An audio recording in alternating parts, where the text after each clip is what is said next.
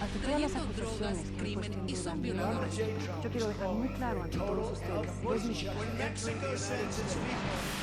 Vivimos tiempos donde el mundo no es gobernado por las personas más altruistas. Donde los muros estorban a la igualdad. A la sexualidad. A la creatividad. ¿Está en tus planes llegar al altar nuevamente? Donde se habla sin pensar y se admira sin saber. Vivimos los mismos tiempos que están viendo a la comunicación renovarse, al arte reinventarse, a la libertad superar sus límites. Nos hacen creer que lo mejor es triunfar en la vida. Donde el conocimiento y la denuncia están al alcance de nuestros ojos. De nuestros oídos.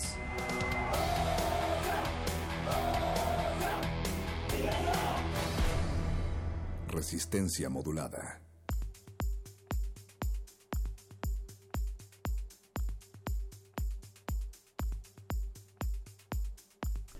Nací en un pueblo ignorado, de altas montañas rodeado y de poético ambiente, mas como era hombre apartado me creían un demente.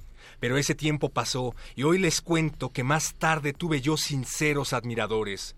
Y tanto sonó mi nombre en la República entera que no quedó un solo hombre que a verme a mi pueblo fiera, unos por criticarme y otros iban a elogiarme, de simpática manera.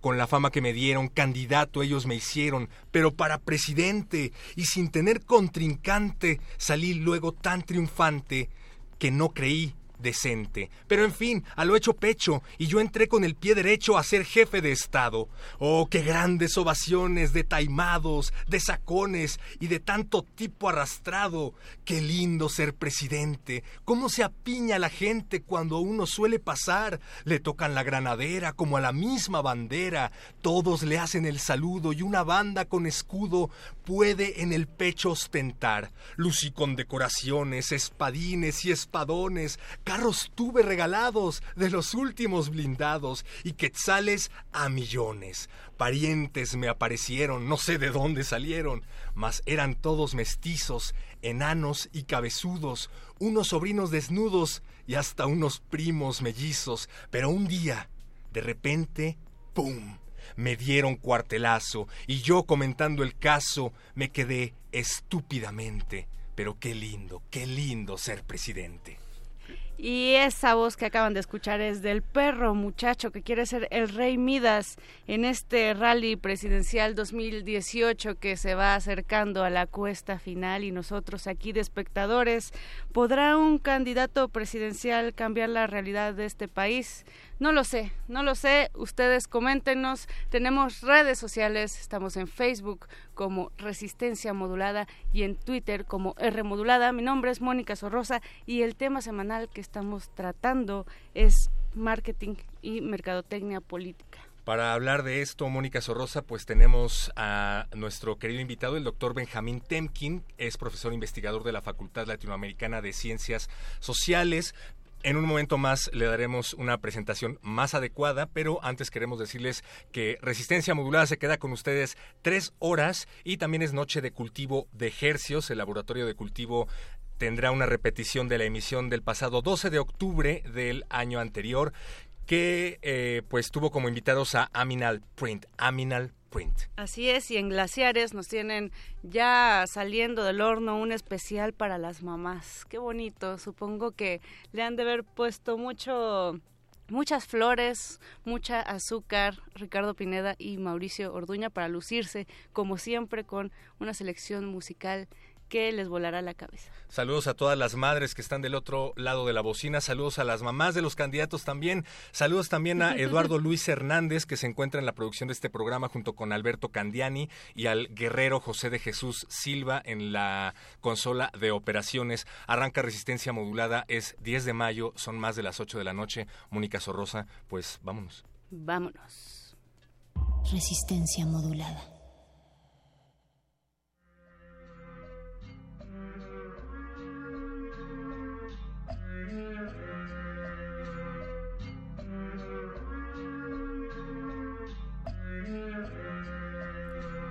Y a manera de este Vaporwave rebajadísimo de nuestro productor Eduardo Luis, le damos la bienvenida al doctor Benjamín Temkin. El doctor Benjamín Temkin es doctor en Ciencias Políticas y Sociales, ¿cierto, perro muchacho? Es doctor en Ciencia Política por la Universidad de Columbia en Nueva York, Estados Unidos. Forma parte del Sistema Nacional de Investigadores. Sus sublíneas de investigación son las reformas institucionales, políticas públicas de trabajo y bienestar, procesos políticos, representación y democracia. Y vamos a dejar ese currículum hasta aquí, porque si no tendríamos que tomar una hora de este espacio para presentarlo. Pero doctor, bienvenido, gracias por estar con nosotros. Muchas gracias por tenerme aquí. No, pues a usted... Por cierto, el cuate ese del poema seguramente no utilizó mercadotecnia política para llegar al poder. Ah, es lo que suena. Acabo de leer sus memorias, pero efectivamente, ¿por qué no empezamos por ahí? ¿Qué es la mercadotecnia? ¿Qué tiene que ver con la política y en todo caso qué es la mercadotecnia política? El llamado marketing político. La mercadotecnia política no es más que el esfuerzo sistematizado y planeado para convencer a votantes de que voten por tu candidato o por tu partido todos los partidos y todos los candidatos en democracias electorales usan mercadotecnia política. Para darte un ejemplo que se puede entender, si el PRD o Morena eh, eh, decidieran, eh, o el PAN decidiera, por ejemplo, repartir Biblias en las casas como forma de convencer a los votantes, o Morena decidiera repartir el capital de Marx en las casas, eso sería mercadotecnia política. Mala, pero mercadotecnia política en ambos casos, ¿no? Es un esfuerzo sistematizado, planeado, ¿ok? De convencer a votantes y en ese sentido, eh, solamente en las democracias se requiere mercadotecnia política. Hay gente que tiene una mala opinión de la mercadotecnia, ¿no? Me acuerdo cuando ganó Fox aquí eh, las elecciones en su momento, primera vez que había alternancia. En el 2000. Sí, y se decía, bueno, es que es el candidato de la mercadotecnia política. No, es el candidato de la mejor mercadotecnia política en ese momento y por eso pudo ganar las elecciones. La mercadotecnia política en muchas ocasiones puede ser determinante en el resultado de la elección. No siempre, es decir, cuando hay una ventaja muy grande de un candidato enorme, que refleja una, eh, digamos, actitudes populares muy enraizadas, muy fuertes. Eh, es eh, la mercadotecnia política muchas veces se encuentra difícil cambiar esas situaciones radicales. Pero cuando las pones, las cosas se ponen un poco más cercanas, cuando se trata de elecciones que pueden, puede uno de los candidatos o otra de las candidatas ganar la elección, la mercadotecnia política se vuelve muy importante. Ahora, doctor Benjamín, eh, ¿qué ocurre cuando esta mercadotecnia política se convierte en una eh, guerra sucia como lo hemos visto aquí en México y en muchos otros ejemplos latinoamericanos? Eh, hay estrategias de, de miedo, de manipulación también ¿Qué tanto podemos, eh, digamos, ligar la mercadotecnia política con estas estrategias que, que siembran terror en la población o miedo o incertidumbre? La mercadotecnia política siempre contiene elementos positivos que hablan bien de tu candidato y negativos que hablan mal de tu oponente. Cuando López Obrador dice que hay una mafia del poder a la que hay que tumbar, está utilizando mercadotecnia política negativa y cuando eh, Anaya o, Mid hablan del eh, miedo al populismo y que López Obrador va a, a, se dice, a quitarle a la gente sus casas o sus carros o sus empresas o lo que fuese, también ellos están usando, es un peligro para México. Yo les voy a decir, las elecciones aquí comparadas con elecciones en muchas otras partes del mundo son medio delicadas, ¿eh? Es decir, eh, eh, esto de que es una campaña sucia, hay que diferenciar entre campaña negativa y campaña sucia. Campaña sucia es, por ejemplo, el uso de la Procuraduría, en el caso de Anaya, que un tribunal decidió que la Procuraduría del Estado actuó de manera facciosa para generar dudas acerca de la honestidad de, de Anaya sin discutir si acaso hay más que investigar y a lo mejor si hizo cosas, yo no tengo idea, pero lo que sí es cierto es que el uso faccioso, digamos, de instituciones, eso sí es una campaña que se puede calificar como sucia. Pero hablar muy negativamente, por ejemplo, decir que alguien es totalmente corrupto, Digamos, eh, cuando López Obrador dice que los que no voten por él están siendo cómplices de la corrupción.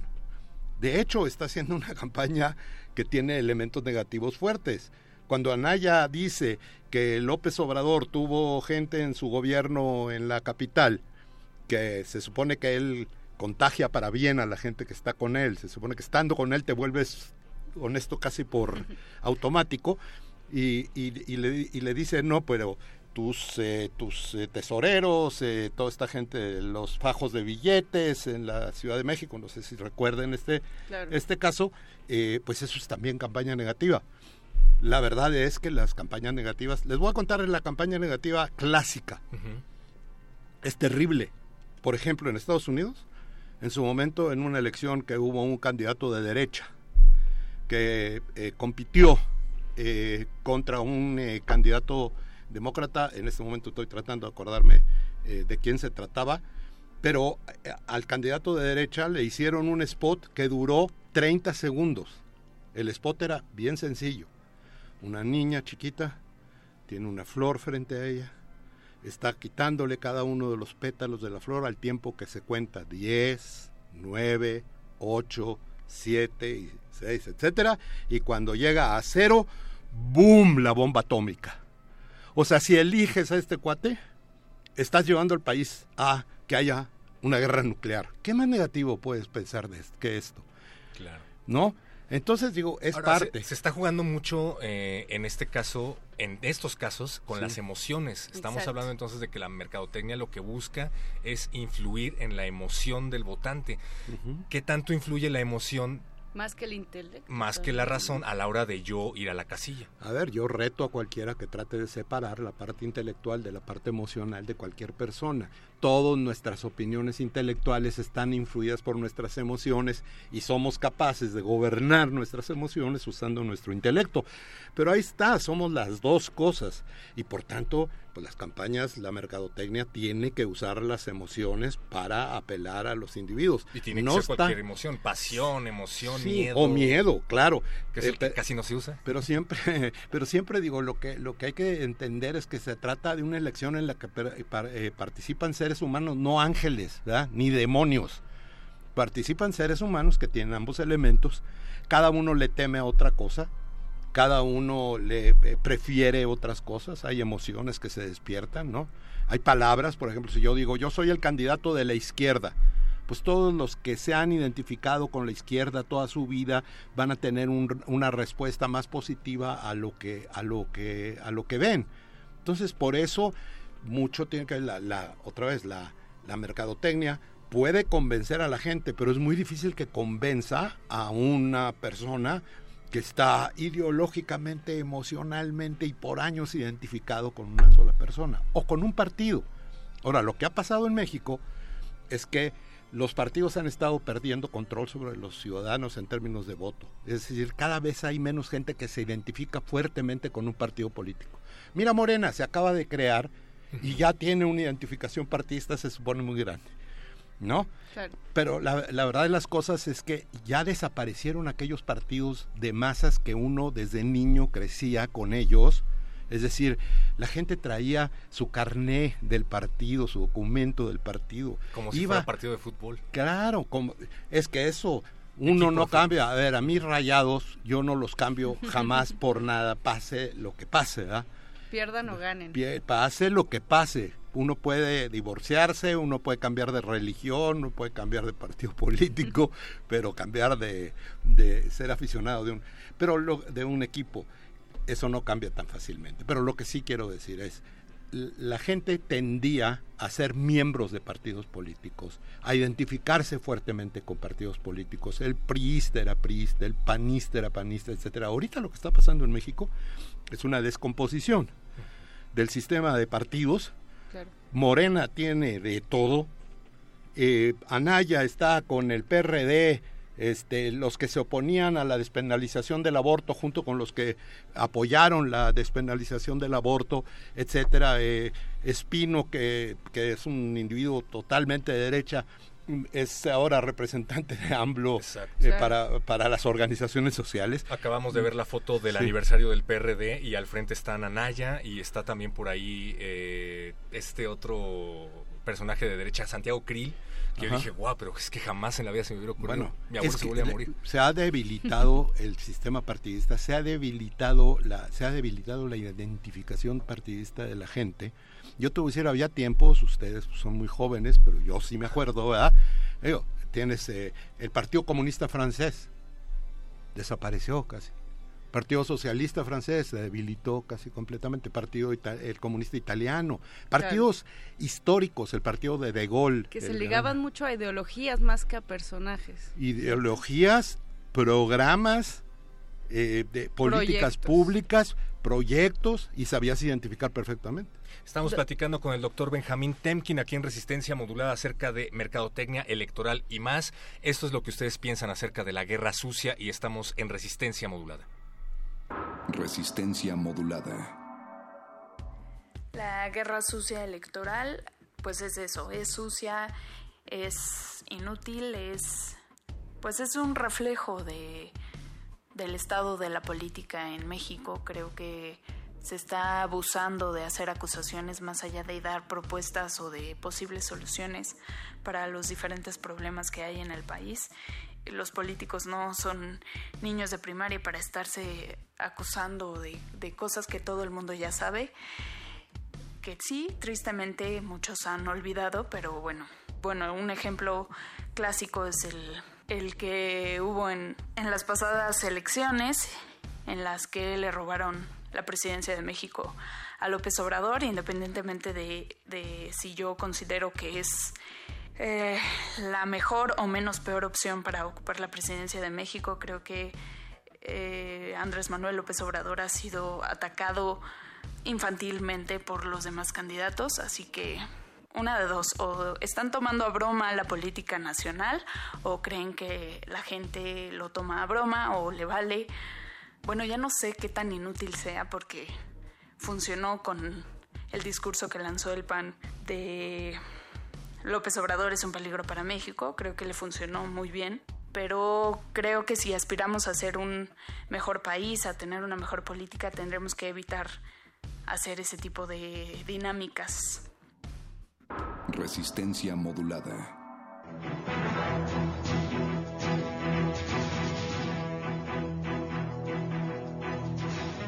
Y regresamos a Resistencia Modulada. Eso es lo que ustedes piensan. Estamos hablando de mercadotecnia política con el doctor Benjamín Temkin. Eh, nos quedamos con la pregunta de qué tanto ahora se vota por candidatos y que este, esta campaña mercadotecnia está enfocado a personajes más que a un proyecto realmente o una ideología quizá. Y de las Sí. campañas hoy en día, ¿no? Además. Sí, da la impresión de que en esta ocasión se está enfatizando mucho, por lo menos en la opinión pública, los, los eh, candidatos.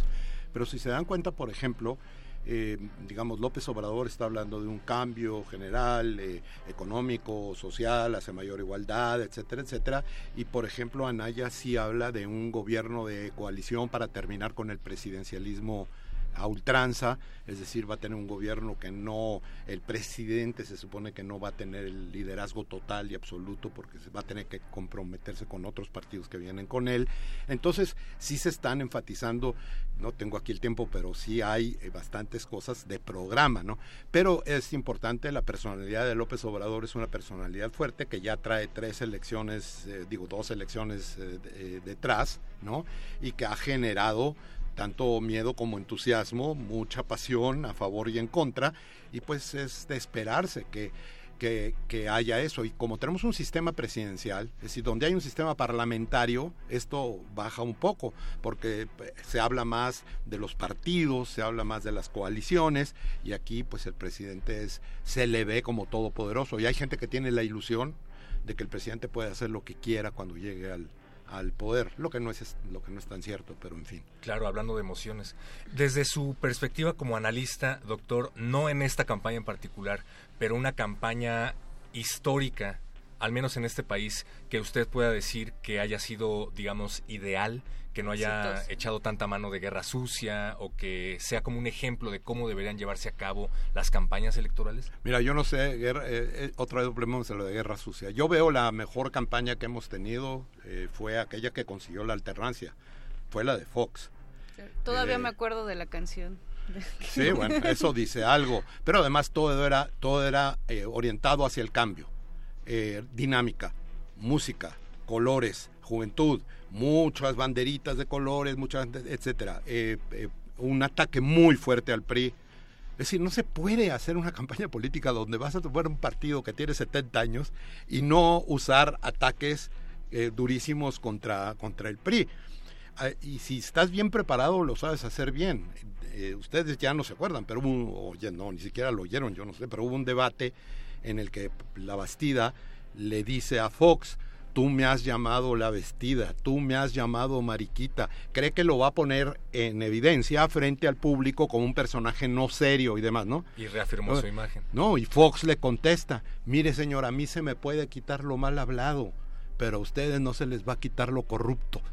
Esa frase estaba preparada, eso es mercadotecnia, es ataque, es negativo, pero es parte de, en el sistema democrático, no hay manera de cambiar eh, el, el- eh, el gobierno sin atacar a los que están en el gobierno y al revés. El gobierno trata de decir que la oposición va a arruinar al país si llega. Eh, hay que acostumbrarse a esa idea de que pues no se trata de una de una eh, competencia entre ángeles, eh, se trata de una competencia difícil por cambiar la, situación política del país en la dirección que tú estás interesado. Lo que debemos otra vez agradecer, los únicos países que no necesitan mercadotecnia política y que no necesitan guerra sucia son esos países autoritarios, dictatoriales, ¿verdad? En el que en el cual el, el que el que compite recibe según esto en elecciones que no necesitan mercadotecnia, este pueden ganar con el 90% del voto. Les recuerdo que vivimos en un país que hasta el año por ahí noventa y tantos era un país en el cual un solo partido ganaba las elecciones de manera continua y sistemática y no necesitaba mercadotecnia política. En cambio, desde el 2000 o desde el 97 o desde un poquito antes, el 88, se requiere mercadotecnia política y qué bueno, eso lo que quiere decir es que tiene ciudadanos libres que pueden decidir votar por A o por B o por C. La mercadotecnia política es un síntoma de la democracia. Y hay veces, pues la democracia no es necesariamente una competencia bella en todo momento, o una competencia de amigos. No lo es, en ningún, ningún en ningún caso. momento. Pero bueno, habiendo escuchado todo esto, entonces creo que lo que nos queda a nosotros como electores es, eh, pues, no dejarnos llevar por la emoción, que eh, me queda claro que es Tratar. imprescindible, pero tratar de reflexionar el voto, de informarnos ahora que tenemos tantas herramientas al alcance de nuestras manos y pues sí llegar eh, empapado de información a la hora de tachar la boleta, ¿no? Siempre y cuando sea información fidedigna, Claro. que uno cheque. Es una gran cosa que se hizo este verificando. Verificado eh, 2018. eh, exacto. O verificado MX, no sé cuándo. eh, que, ha- que están haciendo una labor importante en mostrar cuando alguien no dice la verdad. Hay que tener miedo, digo, hay que tener cuidado del, eh, del eh, fake news. Sabemos que en Estados Unidos tuvo un impacto tremendo y terrible sobre los resultados de las elecciones. Así obtuvimos a este señor que tenemos ahora de presidente de los Estados Unidos. Y bueno, aquí también puede suceder.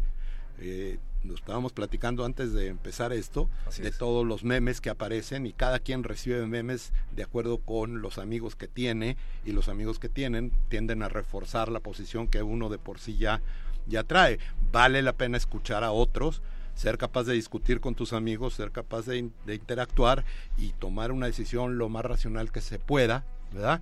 Pero decir me cae gordo ese candidato es perfectamente legítimo. Y además es inevitable. Y más si lo haces en tu Facebook, que es una herramienta personal. Con tus amigos. Exactamente. Pues doctor Benjamín Temkin, muchísimas gracias por habernos acompañado en esta emisión de Resistencia Modulada para hablar de marketing político. Voto informado. Voto informado verificado 2018 y pues eh, se fue rapidísimo el tiempo, pero lo invitamos una vez más en algún momento a estos micrófonos para repetirlo. Con mucho gusto. Vámonos a escuchar eh, la retransmisión de Periodistas de a pie en Mancuerna con Resistencia Modulada y regresamos. Periodistas de a pie y Resistencia Modulada presentan, presentan. Elecciones 2018. La contienda en los estados. Instituto Nacional El Instituto Nacional Electoral hizo la cuenta en el ámbito federal se eligen 629 cargos. En el local, en 30 estados de la República, se disputan 17.682 puestos. La campaña hasta ahora se concentra en esta elección presidencial. Pero más allá de las cuatro grandes figuras aspirantes a presidentes, ¿sabemos algo de los otros cientos de candidatos? ¿O qué es lo que se juega de manera local en los estados? Los candidatos no estén ofreciendo, los candidatos no estén es el tercer estado más violento y más pobre del país. Ahí se siembra casi el 80% de la amapola que se transporta a Estados Unidos y desde que empezó el proceso de pre-campaña en el 2017, se han asesinado a 19 políticos. Uno más está desaparecido. Estamos hablando de Guerrero, una localidad en donde también el próximo primero de julio se votarán 804 cargos. En este estado al sur de México, contender para ocupar un puesto público es apostar la vida. El último asesinato de un precandidato fue el de Homero Bravo Espino por la alcaldía de Ciguatanejo con el PRD. Lo asesinaron a balazos el viernes 2 de marzo, en Barrio Viejo, una comunidad de este puerto de Costa Grande. Ellos, me prometieron que dejarían desarrollarse las elecciones libremente, por lo menos en una zona, y que dejarían que ganara, eh, no imponer candidatos, sino que ganara el que sacara la votación más alta. Salvador Rangel Mendoza es obispo de la diócesis Chilpancingo-Chilapa y ha fungido como enlace entre medios de comunicación y dos líderes del crimen organizado. Solo me dieron, dos uh, indicaciones ellos.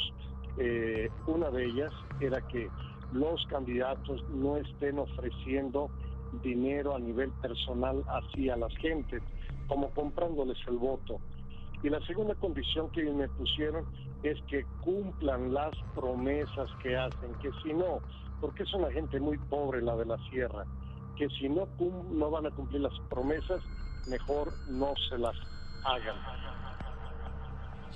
En Chiapas se renuevan 1.170 cargos.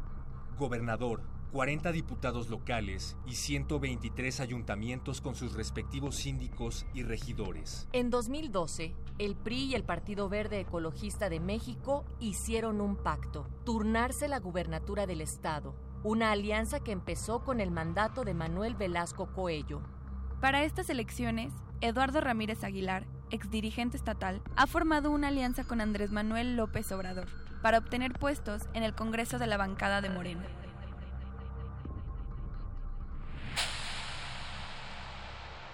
Aquí hay que considerar que Chiapas es un estado muy diverso donde una de cada tres personas es de origen indígena y es en esta región donde un sector ha solicitado la elección por el sistema de usos y costumbres. En dos de ellos el tribunal negó esta petición y esto podría provocar un alto nivel de abstencionismo, sobre todo porque hay un descrédito importante hacia los partidos políticos que está incidiendo en el ánimo de la población. Y un tercer factor importante que está sucediendo Ángeles Mariscal es periodista y directora del portal Chiapas Paralelo. Al hacer un análisis de las próximas elecciones en su estado, Ángeles menciona varios factores que pueden determinar la elección, incluyendo, como en Guerrero, la dominación del territorio por parte de los grupos del crimen organizado. Es la presencia fuerte del crimen organizado que no se estaba viendo de manera violenta en Chiapas y en este caso desde hace algunos meses está provocando el desplazamiento de miles de personas, particularmente en la zona indígena Celtal y Surcil. Organizaciones defensoras criminales eh, obtengan las candidaturas y eventualmente lleguen a los puestos de elección popular. En los estados, los temas de mayor interés son la violencia, la corrupción, la pobreza, la violencia de género, la contaminación y la migración. Pero ¿son estos los temas en los que los candidatos están concentrados? ¿Se están al menos discutiendo y proponiendo soluciones?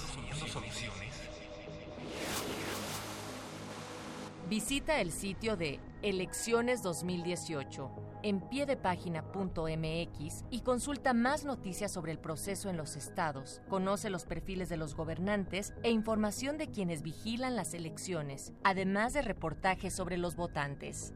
Espera la siguiente entrega de Elecciones 2018 en resistencia modulada. Con información de Margena de la O y Ángeles Mariscal. Guión Ana Villa y Celia Guerrero.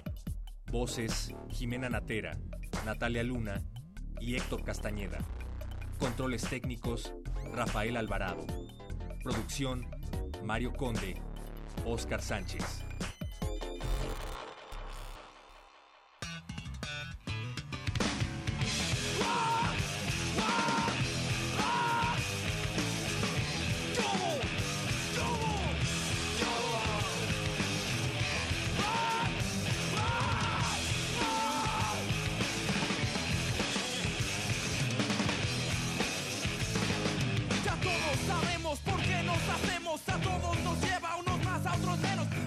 Como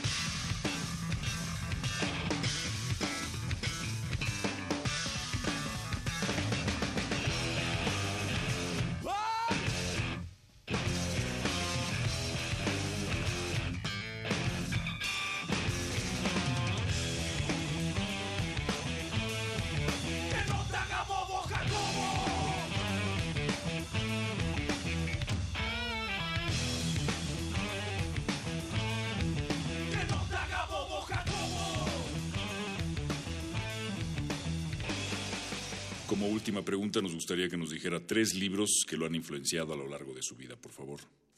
Resistencia. Modulada.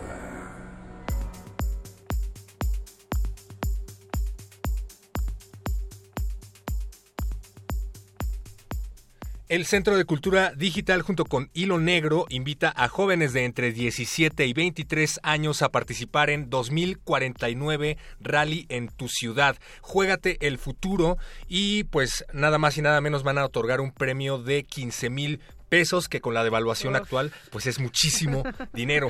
Pero para hablar más eh, profundamente sobre este tema tenemos ya en la línea a Yael Weiss. Yael, ¿nos escuchas?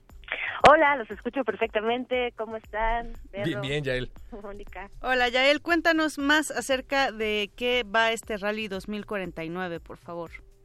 Perfecto, sí, sí, les cuento, ya lo dijeron, está diseñado para chavos de 17 a 23 años, es decir, los últimos años de prepa y los años de la facultad. Este rally sucede en la Ciudad de México y se trata una mezcla, es como un mix entre un rally y un concurso de narrativa futurista. Okay. Entonces, 2049. 2000, exacto, futurista viene por 2049, eh, esto es dentro de 30 años, entonces eh, se trata de proyectarnos a cómo será la ciudad en el futuro, cómo seremos nosotros en el futuro, cómo funcionarán las cosas en el futuro, porque creemos que para construir el futuro tenemos primero que imaginarlo. Creo que también es la como el acierto de muchísimas obras de ciencia ficción. Al imaginárselo es porque es posible y muchas veces vamos en ese sentido. Entonces, esto sucederá eh, durante un fin de semana, del 25 al 27 de mayo, en la Ciudad de México. Casi todo sucederá en la delegación Cuauhtémoc. Dura dos días, es decir, 48 horas para completar tanto el rally como el concurso. ¿Quieren que les explique cómo funcionan las dos partes? Por, Por favor. no pueden más por saberlo, perfecto. Bueno, el rally es eh, funciona con una aplicación. Entonces, los concursantes o realistas, podemos empezar a usar el término, se reúnen en el Centro de Cultura Digital y damos el banderazo de salida a las 4 de la tarde. A de partir de, tarde. ese momento, 4 de la tarde. A partir de ese momento, la aplicación que van a haber descargado en sus teléfonos o que pueden descargar ahí mismo, les empieza a dar la primera pista. De hecho, son pistas diferentes para los para todos, o sea, es aleatorio la primera pista y a partir de ahí salen a la conquista de las calles de la ciudad por equipo, muy importante, es, un, es, es, un, es una tarea colectiva, tienen que resolver las pistas para llegar a ciertos lugares. En esos lugares recogen la siguiente pista. Son solo tres pistas en realidad, son tres pistas con algunas pequeñas acciones que hacer para completar las pistas.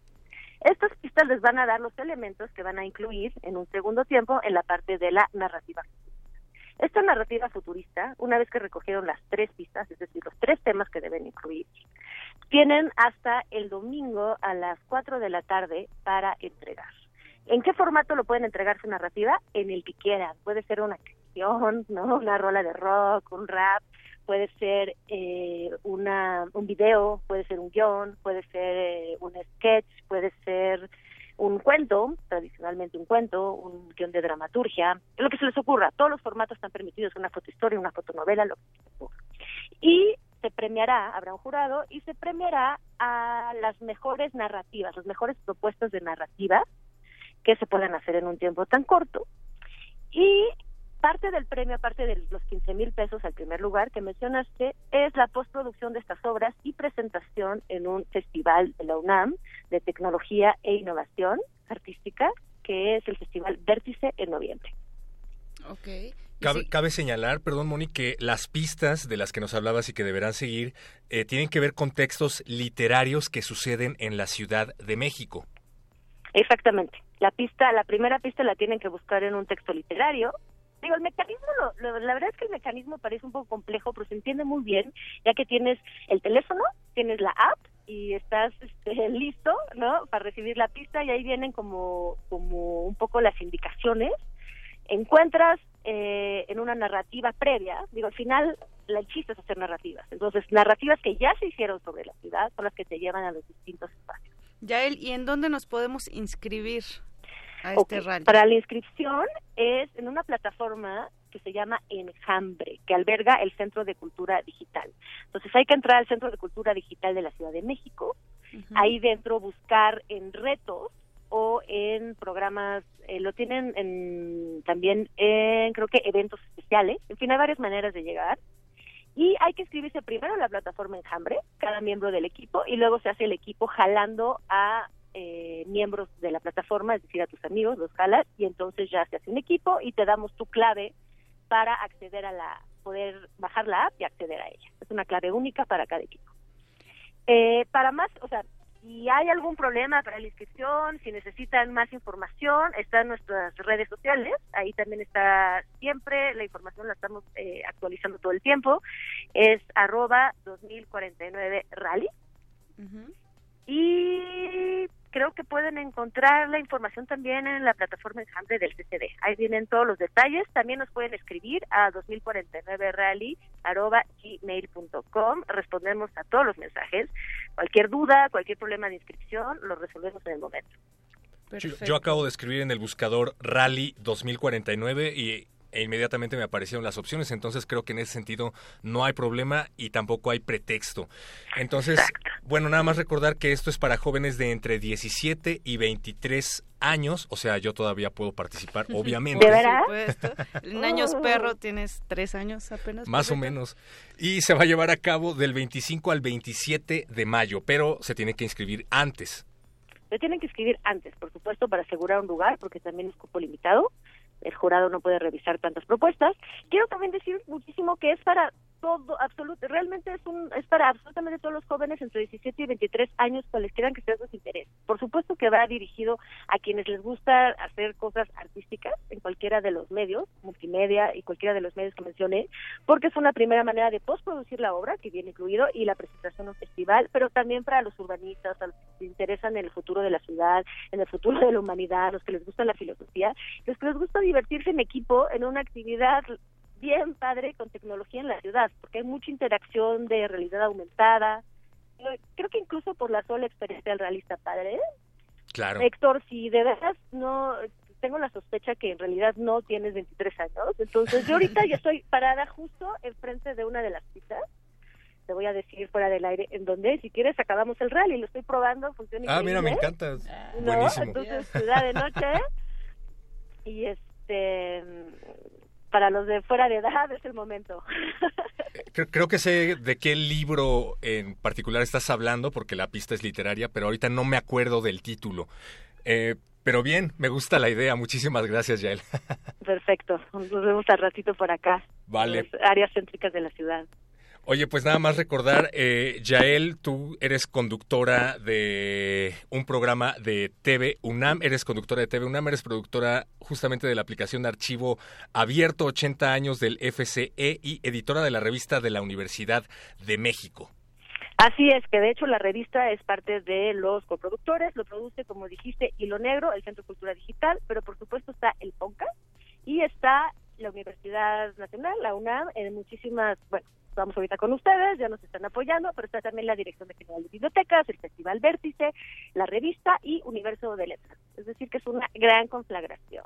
Bien, pues compartiremos también la información en las redes de Resistencia Modulada. Recuerden Facebook Resistencia Modulada, Twitter arroba R Modulada, para que no se pierdan este rally. Y pues, Yael, muchísimas gracias por haber participado aquí con nosotros. Muchísimas, muchísimas gracias a ustedes y a todo su auditorio. Por favor, neto, inscríbanse, va a estar bien divertido y va a estar bien interesante y yo creo que es una primera experiencia en la ciudad que espero se repita, pero es una primera. Es decir, vamos a seguir todos los años. Eh, recomiendo ah, inscribirse a la primera, la primera experiencia. Pues muchas gracias, Yael. Bye. Gracias, Seguimos con más recomendaciones porque se acerca Bécame Mucho. Gracias, Yael. Vamos a escuchar Político de los Erizos.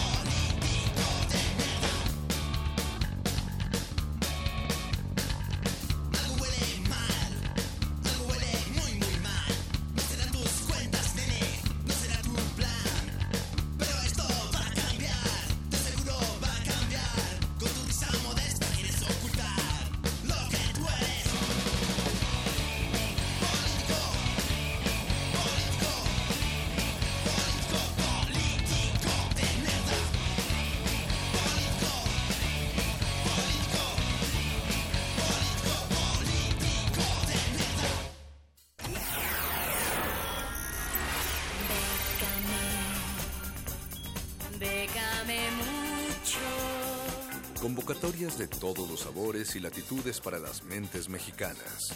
Toga y Birrete, especializados en resistir economías en decadencia. Décame mucho.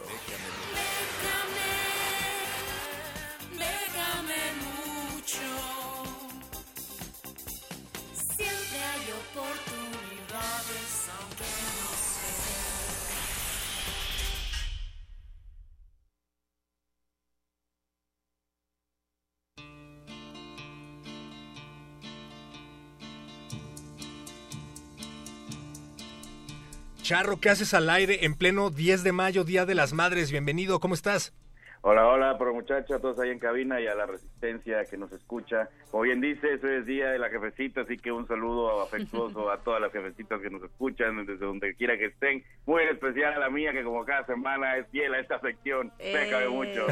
Bien. Saludos también a tu mamá, Charro. Y a la mía también, por También, cierto. también. Y saludos a la mamá de Resistencia Modulada, a la mía también que me está esperando con un pastel y por lo tanto tenemos que hablar rápido, Charro, por favor, ¿qué nos tienes? Muy bien, eh, para todas las mamás que son padres y aparte son reporteras, traemos tres opciones este, están en esta, en esta noche. La primera es Bayeux Calvados, que es eh, especialmente para corresponsales de guerra. Hay varias categorías como son radio, fotografía, televisión, prensa escrita y premio al joven reportero, en este año se refiere a fotografía. Cada uno tendrá un ganador y los premios varían de los 3 mil a los 7 mil euros que a los pesos mexicanos del día de hoy entonces estamos hablando de 66.600 a 155.400 pesos. Pueden checar los detalles en las bases que al final les recordamos donde pueden checarlas. La otra opción que les traigo es la de la beca Oxfam PNPI de periodismo sobre temas de desigualdad. Esta es una beca de producción periodística para cubrir temas de desigualdad de género en América Latina y España. Premiará un trabajo fotográfico que retrate la desigualdad en cualquiera de sus formas y entregará al ganador o ganadora 5 mil dólares para realizar un trabajo centrado en este tema principalmente. A la cotización del día de hoy estaríamos hablando de casi 100 mil pesos. Y por último traigo la de Direct Look Photo Contest, abierto a todos los fotógrafos profesionales y aficionados, independientemente de su edad, se- sexo o nacionalidad. El tema es la relación entre las personas y el Estado. Casi que no nos gusta ese tema aquí en Resistencia. Y, y las categorías son el problema, el conflicto y el compromiso. Entonces el trabajo tiene que ir enfocado en alguna de estas tres vertientes eh, en la que, que puede ser la propuesta fotográfica. Y el ganador se llevará 30 mil rubros, que es eh, aproximadamente 10 mil pesos mexicanos. Además, nueve finalistas tendrán eh, diferentes premios honorarios. La primera que mencioné, que es la de corresponsales de guerra, cierra el próximo 8 de junio. La beca Oxfam cierra el 21 de mayo. Y la de Direct Look Photo Contest el primero de julio. Pero si no tenían lápiz o papel a la mano, pueden checar estas y otras opciones ya en las redes sociales de Facebook y Twitter, Lecharre, hashtag Pécame Mucho, y en las redes oficiales de Resistencia Modulada, muchachos. Ay, Charro, pues muchas gracias por toda esta información que fue rápida pero concisa y como bien dices, si hay dudas, directo a las redes de Iguanabit, ¿cierto? Y Lecharre, Lecharre. Le charré, le charré. Eso es todo. Muchas gracias, Charro. Nos escuchamos la siguiente semana nuevamente. Un abrazo a todos por allá. Nos escuchamos la semana que viene. Nos escuchamos la siguiente semana, Charro, gracias. Y recuerden ir también a las redes de Resistencia Modulada por si quedan dudas. Facebook Resistencia Modulada, Twitter arroba R Modulada. También tenemos una cuenta de Instagram, igualmente arroba R Modulada. Y de Tómense, YouTube, perro muchacho. Y de To- YouTube. todos los conciertos Estamos están en ahí. todos lados y no hay pretexto. Tómense una foto escuchando Resistencia Modulada, viendo el próximo debate presidencial y súbanla a nuestras redes o escuchando la siguiente canción que es una recomendación de nuestro querido productor Eduardo Luis. Gracias Lalo Luis, gracias Alberto Candiani, gracias José de Jesús Silva, gracias Mónica. Gracias, perro muchacho. Y gracias a Continuamos hasta las 11. Esto es Resistencia Modulada.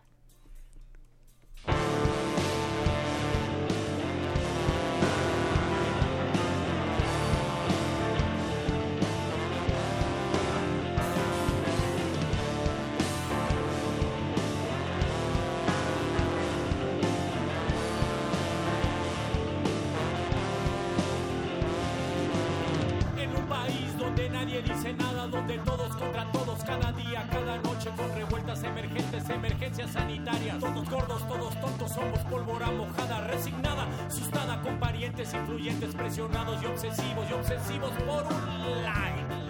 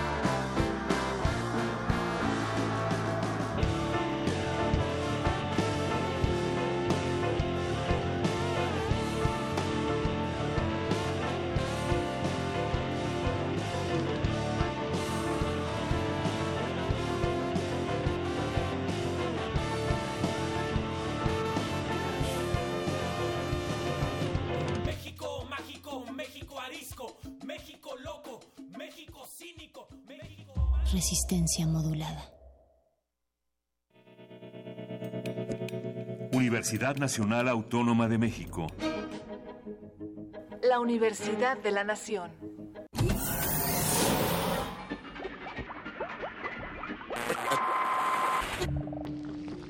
Entre los brotes culturales silvestres y la hidroponía acusmática se encuentran las conversaciones cantadas. Estudiamos el milagro de la música libre en el aire. Cultivo de hercios. Frescura en la flora musical.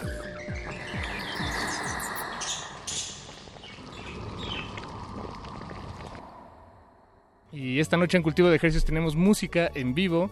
En unos momentos más estaremos charlando y escuchando la música de Aminal Print. Eh, sonó, sonó muy raro, pero así se pronuncia, creo. Es lo más cercano. en unos momentos más charla- charlaremos con ellos. Eh, de- de hecho, como va- van a, están preparando aquí la, la cabina para tocar en vivo, necesitamos hacer un poco de tiempo radiofónico. Así es que si nos permiten, vamos a regalarlo, a regalarles unas melodías en lo que nos preparamos y esto va a ser una, una reinterpretación de una de sus piezas. Esto se llama All Hands y es el remix de Gianni. Y volvemos. Cultivo de Ejercicios. Cultivo de Hercios.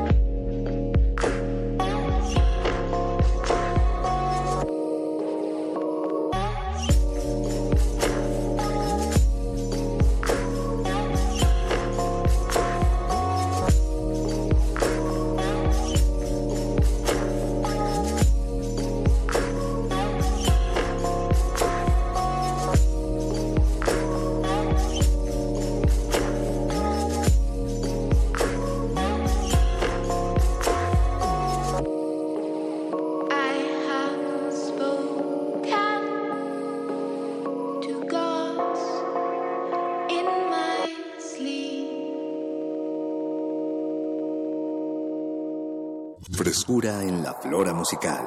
Cultivo de Jercias.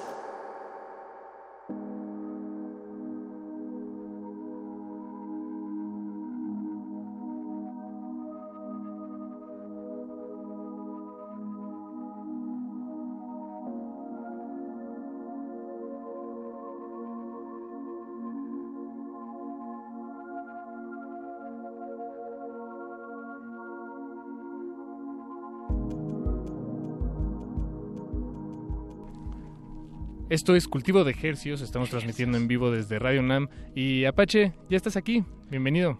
Gracias, Paquito. Tú por- tuve que entrar si- sin ti, pero nada, fue un breve, un breve momento. Tampoco creas que quiero eh, robarte tu- el micrófono para nada. No, estos micrófonos están abiertos eh, gracias a Radio UNAM y a la UNAM eh, y es un privilegio estar atrás de ellos. Es un privilegio.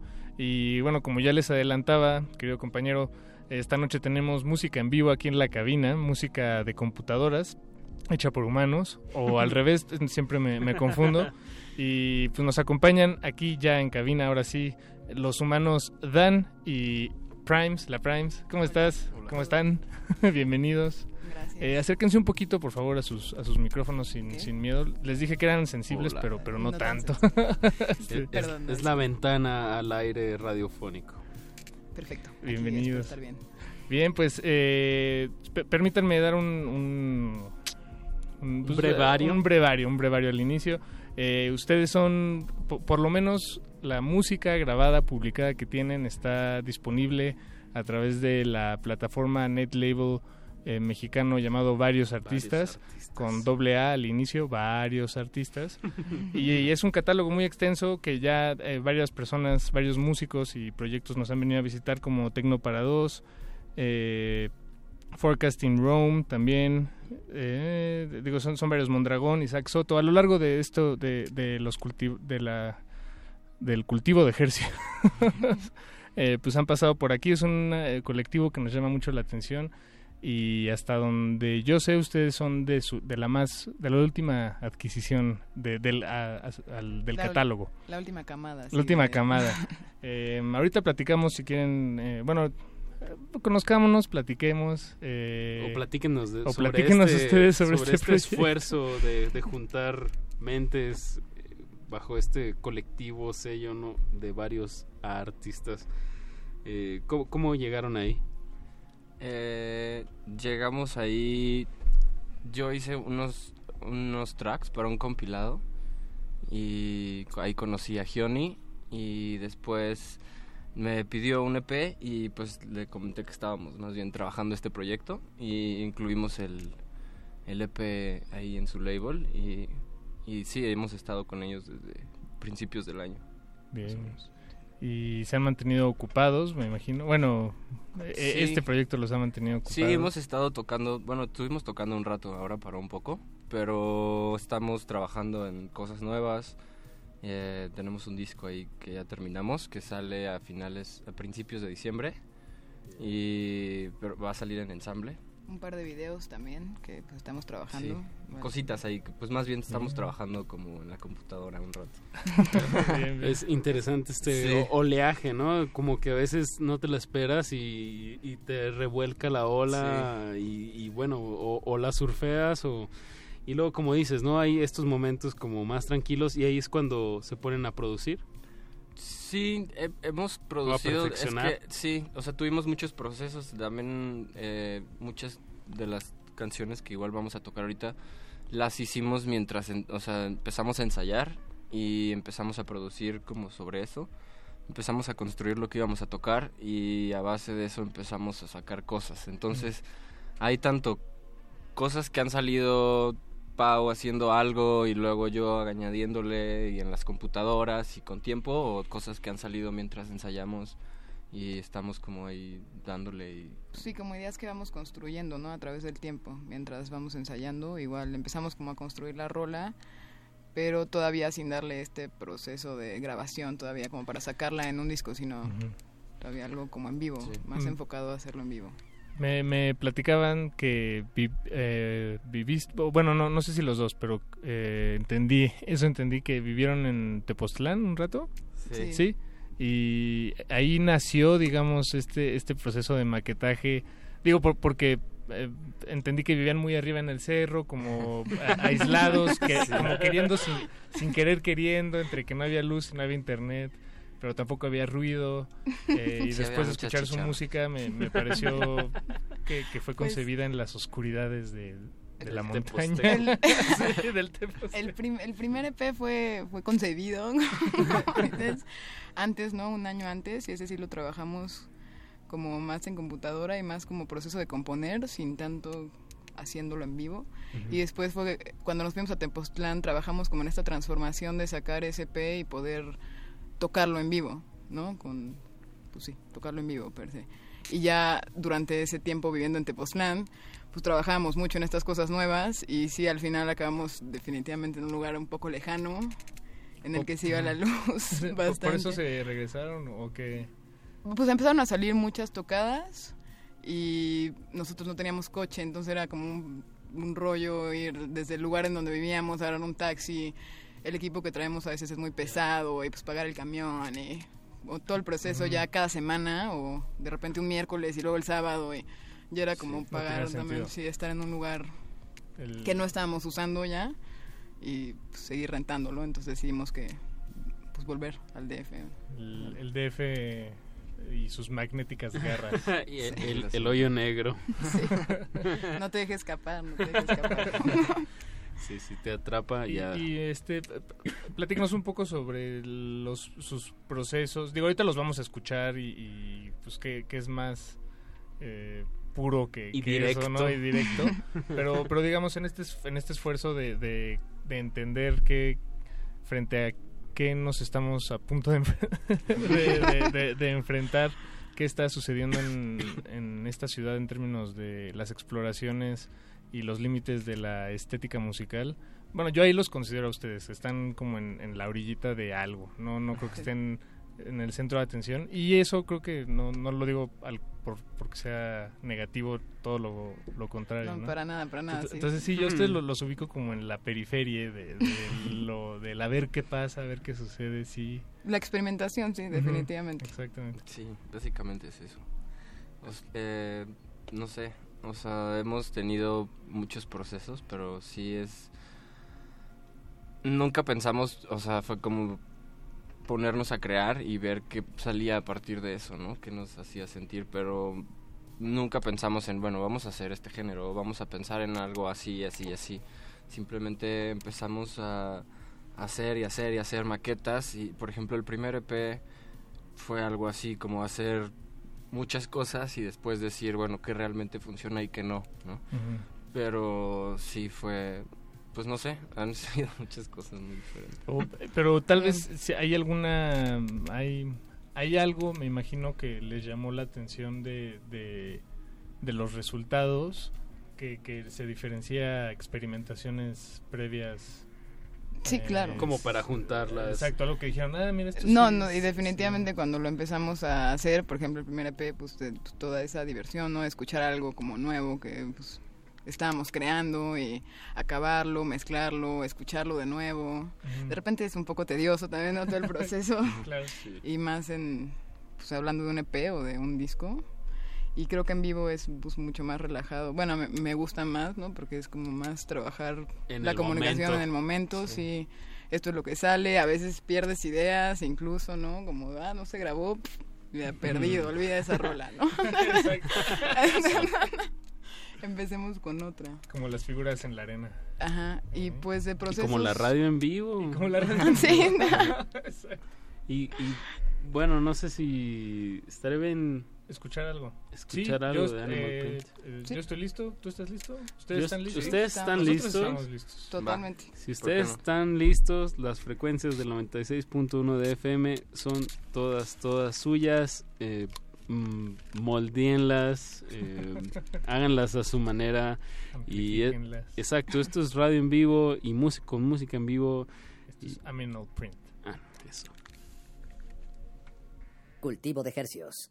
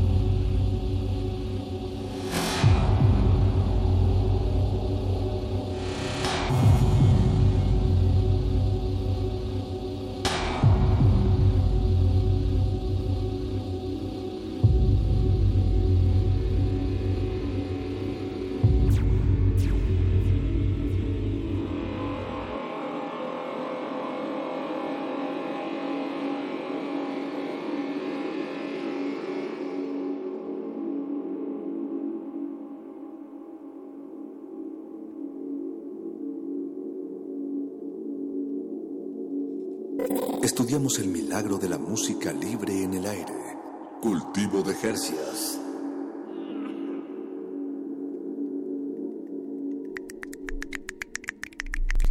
Bravo.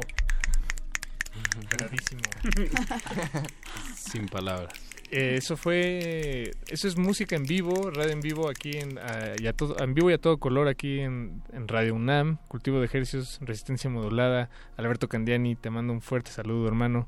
Eh, eso fue música de Aminal Print. Nos acompaña aquí en cabina Dan y Pau, la Primes. Hola. La Primes, dije que no te iba a decir Pau, pero Pau ya te dije Pau. Ya el mundo sabe que el mundo sabe que la Primes es Pau, pero igual es bastante vago, digamos. Pero sí, lo... lo-. Me quitaste la máscara. Sí, pero, la un- pero solo un cachito. Es como cuando... anonimato, Paco. Pero es radio, es radio. No, sigue, claro, claro. sigue habiendo cierto, cierto enigma. Ajá. Me, me- me gustaría que, digo, lo que acaban de escuchar, para los que hayan eh, lo hayan estado cambiando ahí en su carro y les gustó y se quedaron a la mitad, estamos escuchando un dueto Animal Print. Eh, me gustaría mucho que describieran un poco qué están utilizando aquí en la cabina para, para hacer lo que están haciendo en este momento. Eh, bueno, estamos. Yo utilizo Ableton mucho, eh, pero es reciente.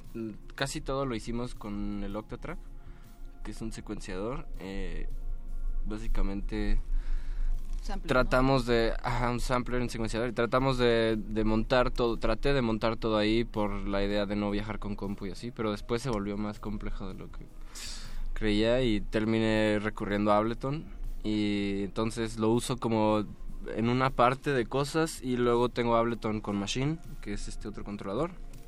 Y ya, básicamente es todo lo que hago.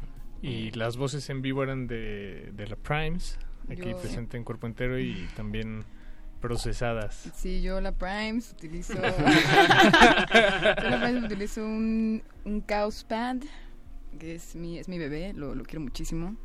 Pues es un procesador de efectos y looper. Yo hago como muchos loops, me gusta mucho eso de hacerle al loop y luego tuiquearlo un poco con efectos. Y pues básicamente micro y aquí tengo un iPad que, que también utilizo con sintetizadores de, de Moog, algunos. Ahorita pues nada más lo voy a usar en, en un corto Momento. En, en un corto momento, pero sí, también lo traigo y lo uso. Bien, bien. ¿Y, y han tenido presentaciones recientes eh, aquí en la ciudad? Eh, lugares donde tal vez algún miembro de la audiencia los, los pudo haber visto. Pues justo... Bueno, esa última pregunta, ignórenla. Donde los haya visto quien sea. punto. Eh, tuvimos un toquín en, en un evento muy, muy interesante, bueno, nuevo para nosotros, que era como un, ex- un expo de cultura económica Virreyes. A las Órale. dos de la tarde. Sí, sí, un Estuvo como bien otro tipo de gente, ¿no? Escuchándonos. Estuvo bien, estuvo bien. A la gente, por lo visto, reaccionó bien hacia, hacia lo que fue. Eh, hicimos como un trabajo con Pack Interactive. Ellos hicieron como la parte visual, ¿no? Y nosotros la música. Y pues esa fue la última vez que, que tuvimos algo en vivo. ¿Y tienen algo programado a- al futuro? Eh, ahorita no, tal cual. Estamos pues terminando cosas en computadora y yo creo que en diciembre, después de que con el disco, ¿no? Que salga Mm. el disco, vendrán más cosas. Por ahorita no hay nada, o sea, digo, obviamente pues no sabemos qué pasa, ¿no? Pero ahorita estamos eh, pues prácticamente terminando las cosas que teníamos paradas y, y tratando de hacer lo más que podamos para que en diciembre podamos tener Grabar también un poco las nuevas cosas que hemos estado haciendo para pues, ya tenerlas documentadas, ¿no? Eso. Y de- eh, decían que esto va a salir en ensamble, ¿cierto? Lo, lo Sí. siguiente. Eh, digo, No, no. te- tiene, tiene todo el sentido, la verdad. Es como, eh, así como varios artistas son estos nodos o puntos de, de encuentro de, de, pues, sonoridades como esta y me, me da mucho gusto que estén aquí. Gracias, ¿no? Gracias a ustedes.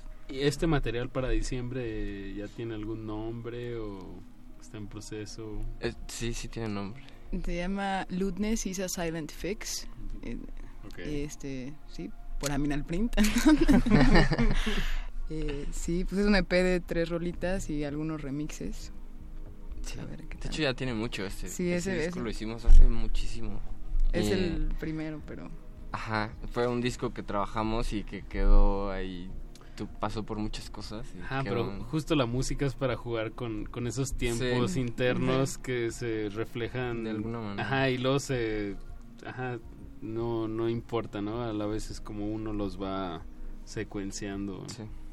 Y, y eso se siente totalmente en su proyecto, la verdad, felicidades. Y todavía vamos a tener otro Otro bloque más. Lo que escuchamos bloque. hace rato eran fueron, digamos, dos... Sí, dos, dos, un intro y como Como dos una- rolas, sí. sí, ajá. Pero lo, lo pueden extender indefinidamente. Es una Eh, estructura. sí, eh, sí. Jugamos con ellos. La idea, mucho. más bien, luego nos extendemos de más. Ne- necesitan el ingrediente. No, Párele, ya, párele. Nos, ya nos viajamos, Sí, córtalo. ¿no? Porque pues, ya, Tranquilos. pues, yo puedo durar en un loop todo el día. Sí. Y entonces, pues, ajá, más bien es eso. Eh, Tratar de hacerlo más conciso, ¿no? de O sea, de repente ajá, empezamos a tripear y a hacer cosas y, y ya después, a la hora de la hora, grabamos mucho el ensayo. Entonces ya después lo escuchamos y vemos. Y que- ven cu- cuáles fueron las mejores Exacto. partes. En qué lugar nos alargamos, en qué momento Ajá. tenemos que cortarlo. Pero es, es muy interesante, es como como jazz en cierto sentido, ¿no? O sea, ti- tienes el tema y Jazz sobre etéreo. ese tema puedes improvisar y, y hacer variaciones, solo que aquí son loops. Sí. No no estás soleando encima, sino Sí. Estás Sí. No, no, y sí, siempre buscamos como la manera de hacer estos interludios para que en vivo en realidad Ajá. no se corte tal cual. Tal vez tenemos un silencio cuando tocamos en vivo, solo hay un silencio Sí. que divide en dos partes. Y El, pues, el mini intermedio. el mini intermedio, sí, pues, para que no Que sepan cuándo es, qué rol es cuál. silencio para procesar sí, todo Sí, sí, sí, exacto. Digerir y bueno, ahí va otra cosa. Sí. Un momento a la mitad. Bien, bien. No, está muy bien. Pues tenemos tiempo de, de más música. Em, ¿Les parece si nos despedimos de una vez? Despedimos las voces y que y dejamos que la música sirva Des- como puente entre esto Tenemos y como es la 10 siguiente sección. minutos más. ¿Creen que, Sí, que lo, sí. Lo, lo llenamos sin ningún problema? Podríamos también, si no tocar una canción. La última. Sale. ¿La última? Radio en vivo. Lo que quieran, ¿eh? Está- sí, está no, bien. es Sí, un sí, sí. espacio abierto y la verdad es, reducir la última. Yo, yo creo que es, es un verdadero privilegio para los que están escuchando allá afuera y... y- Compartir este momentito es como si estuvieran acá, ¿no? Totalmente. Eh, o sea, quienes nos estén escuchando, aquí apagamos las luces en la cabina y fue una experiencia eh, muy inmersiva. Sí, A- gracias a- por apaguen- Hay que hacerlo no otra apaguen, vez. no apaguen las luces de su carro si están Sí, no. conduciendo. sí, no, no. Si están en su casa o en su computadora, igual pongan ahí la pantalla, ciérrenla un poquito. O, o- o qué otra recomendación darían para... ¿Qué otra recomendación darían para los escuchas? Eh, Audífonos, yo creo, Sí. sí, Sí, definitivamente. no, no, audífonos. Algo que sí, que, que pueda mostrar definición. Muchachos, Luego- muchachos. No, muy bien, es una muy buena recomendación. Sí, no, no, no. De acuerdo, de acuerdo. Obviamente Eh, en el coche imposible, ¿no? Pero bueno. Pues nosotros nos, nos- nos despedimos de estos micrófonos, eh, querido Apache. Paco de Pablo. Le damos las gracias a Primes y a Dan, Dan, que nos vinieron a visitar. Muchísimas gracias. Gracias. Ahí estaremos al pendiente de Amenal Print. Sin, nada más tiene un, la vocal al inicio, ¿no? Nada Sí. más la A y, La A y todo lo demás sin vocales. Sin Ah. vocales. es A-M-N-L-P-R-N-T. Ah, claro, sí, nunca lo dijimos. Sí. Así, así nos muy pueden buscar importante, en redes sociales. Y, y Si no, publicamos algo Sí, hoy en ahí en Resistencia. Modulada, en nuestro Facebook, en nuestro Twitter, y ahí, ahí, ahí se puede vincular. Pero de verdad, muchas gracias por, por traer su equipo y por darse el tiempo para darnos este tiempo. Gracias. Gracias a ustedes, sí, por invitarnos. Muy divertido, chicos. Ya. Pues música en vivo, lo mejor, lo mejor de este espacio, Paquito de Pablo. Así es. Y seguimos con Glaciares. Recuerden, la resistencia modulada dura hasta las 11 de la noche. Cultivo de ejercicios.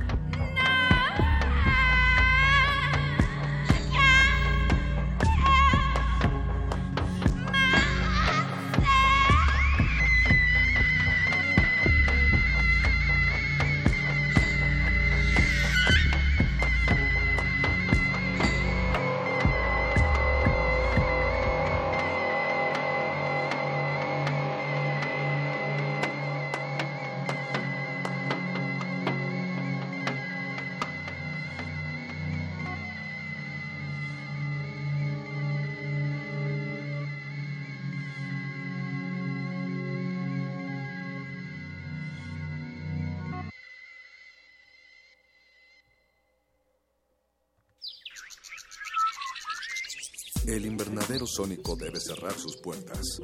Un procedimiento de rutina. Respira. Vuelve. Cultivo de ejercicios.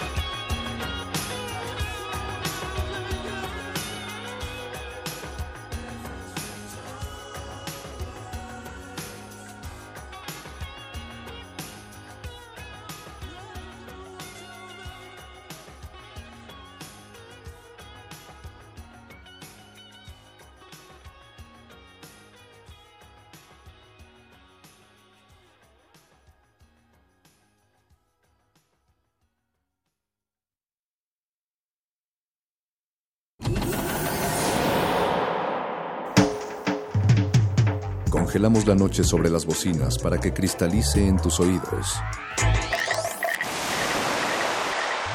Fractalizamos los sonidos para tender puentes imaginarios. Glaciares. Túneles infinitos para el fin del mundo.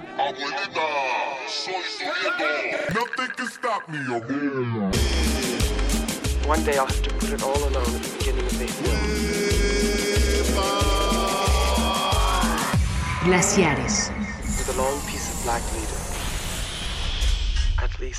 Black. Señoras y señores, métanse dos dedos atrás de la raya porque vamos a empezar a trabajar. Y aquí tenemos a nuestra querida Chumina para que nos ayude a que nuestros amigos se vayan dos dedos atrás de la raya porque ya estamos trabajando. Que no le engañen, que no le cuenten que agarraron a Hidalgo preso por vender las pantaletas a Facebook. Señoras y señores, caballeros, damas, niños, les estamos trayendo el elixir de los dioses precisamente para curar los dolores de la humanidad. A usted, señor, señora, señorita, caballero, niño, le vengo aliviando sus molestias, sus dolores. A usted, a usted que en este momento me está dando la espalda, no me pague con dinero, págueme con su atención. Acabamos de llegar de un concienzudo viaje por todo el oriente, mi medium y yo, a quien tengo el gusto de presentar, la bellísima Zulema Moraima Jalamelaja. En este momento les voy a presentar algo increíble. Voy a dormir a mi medium con los poderes mágicos de la Madre Celestina. Le voy a enviar los fluidos magnéticos a mi medium para que entre en estado completo de catalepsia. Ya en estado cataléptico y con los polvos de la Madre Celestina decimos a la una, a las dos y a las tres. Alguien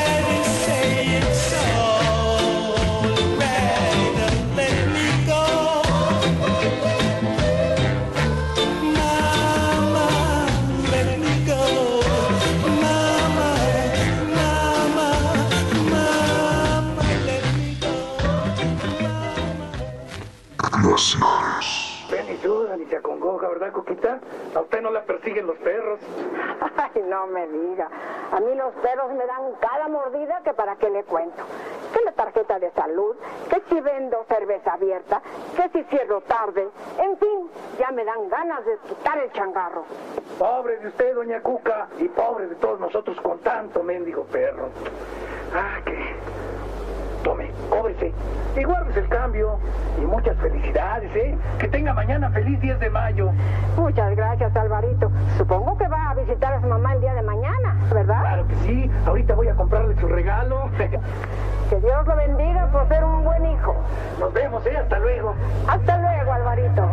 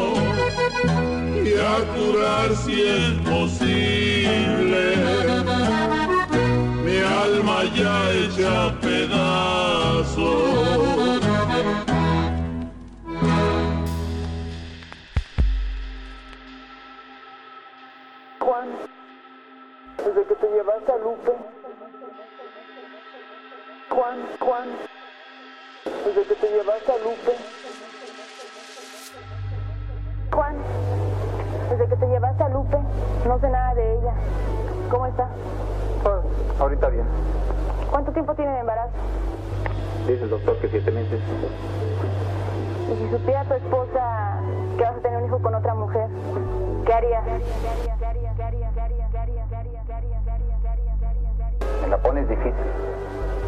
Pero mira, para acabar pronto, me regreso a Michoacán me consigo otra.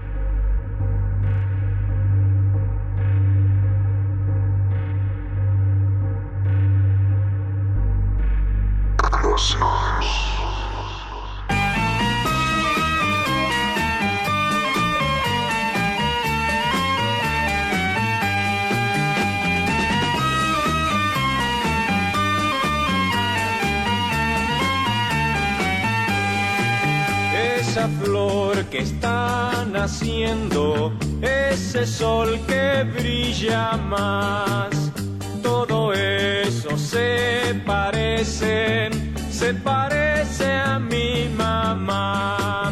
Ese pájaro que canta, ese río que se va, todo eso se parece, se parece a mi mamá. En el mundo no hay ternura que se pueda comparar se oye dulcemente su cantar.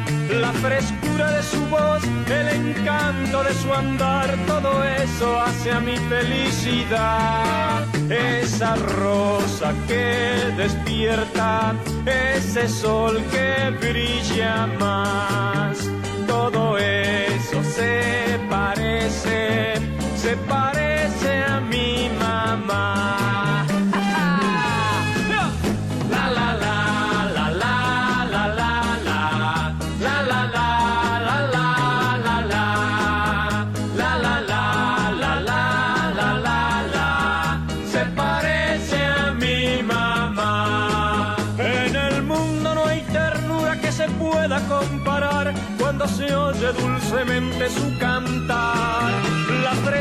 De su voz, el encanto de su andar, todo eso hace a mi felicidad.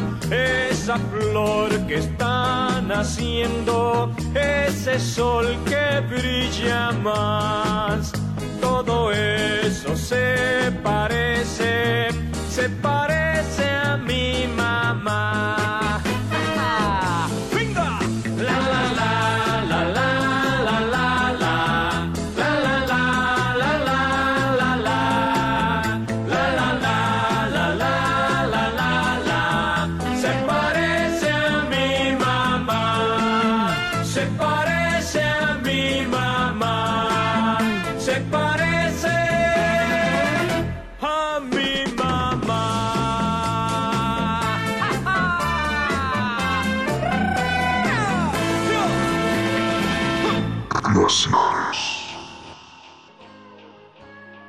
De veras me quieres, cásate conmigo. ¿Por qué no me respondes? Es, es que ahorita no es posible. Eh, Estoy esperando un aumento. Con lo que gano nos moriremos de hambre. Pero tengo cuatro meses de embarazo. Tenemos que casarnos inmediatamente. Tú tienes la culpa. ¿Por qué no tomaste las píldoras? Yo confío en ti. Tú me lo prometiste cuando me entregué a ti. Tú me lo prometiste. Y ahora ni siquiera vas por mí al trabajo. No llores, mi amor. Yo también te quiero.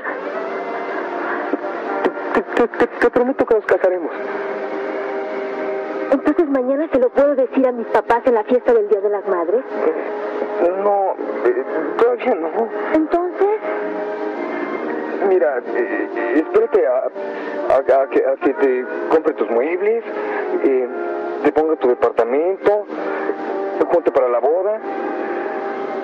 Y entonces los decimos. pero que sea pronto.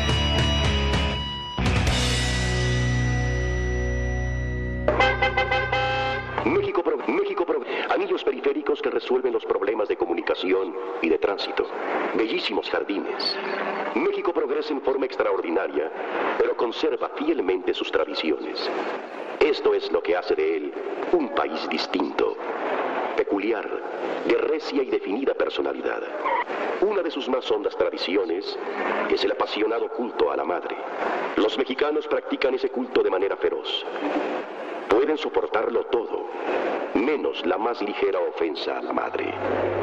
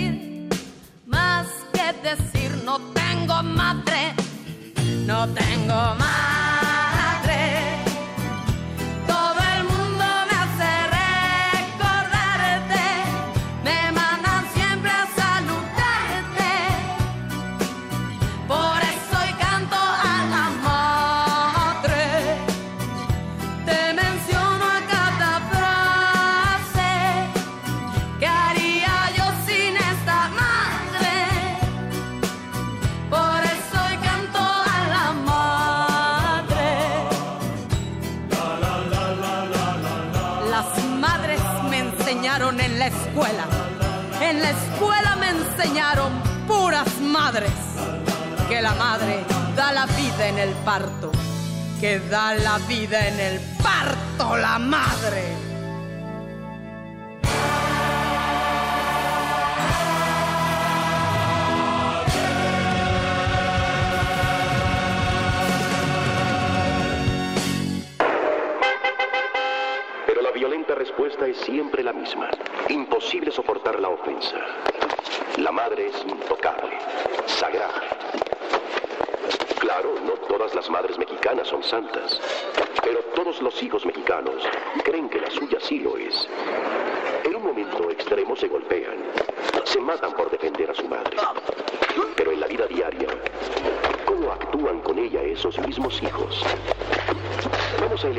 una entre miles. Esta, por ejemplo, donde viven varias familias. Vamos a ver lo que hacen las madres y los hijos. Nuestra historia empieza el 10 de abril de un año cualquiera. Falta exactamente un mes para la gran celebración de el Día de la Madre.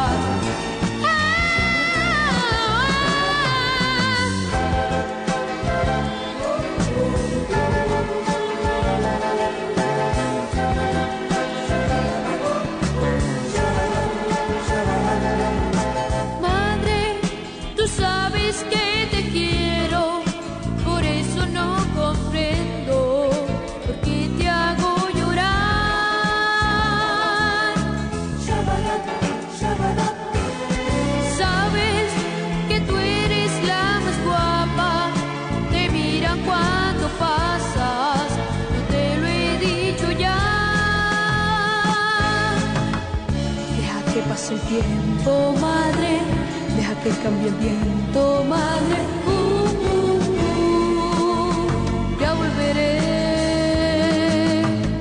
Déjame que tropiece, madre. Déjame que te cuente, madre.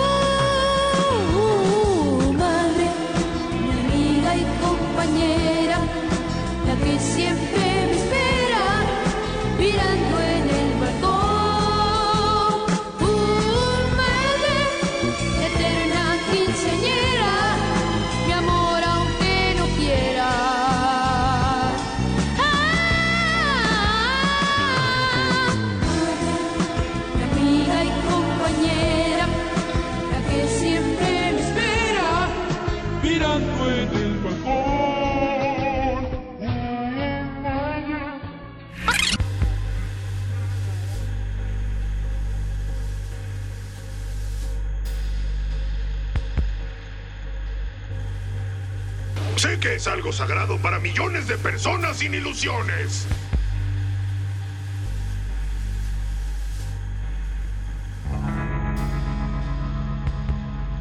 Sé que es algo sagrado para millones de personas sin ilusiones.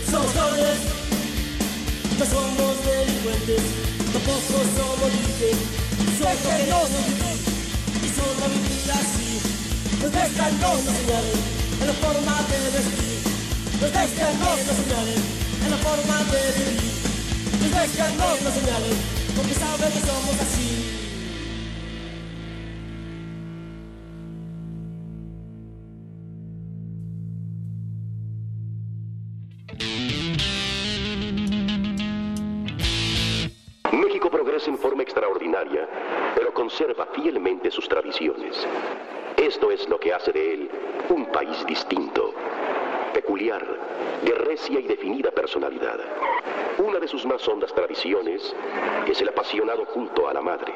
Los mexicanos practican ese culto de manera feroz. Pueden soportarlo todo, menos la más ligera ofensa a la madre. A veces la alusión no es de palabra, pero la violenta respuesta es siempre la misma. Imposible soportar la ofensa. La madre es intocable, sagrada.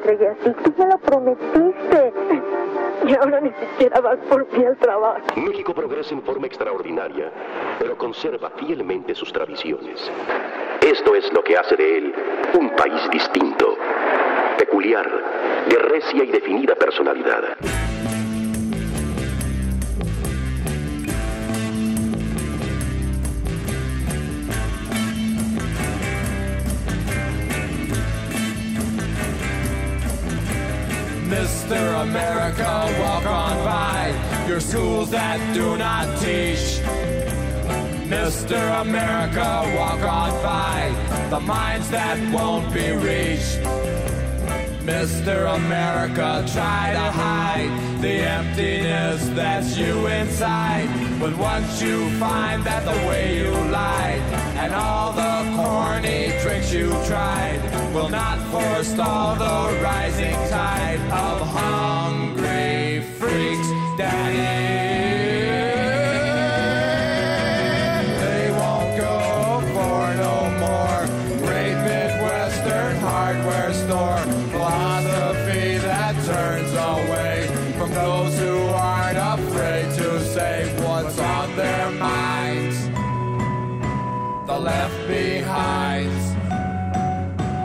great society.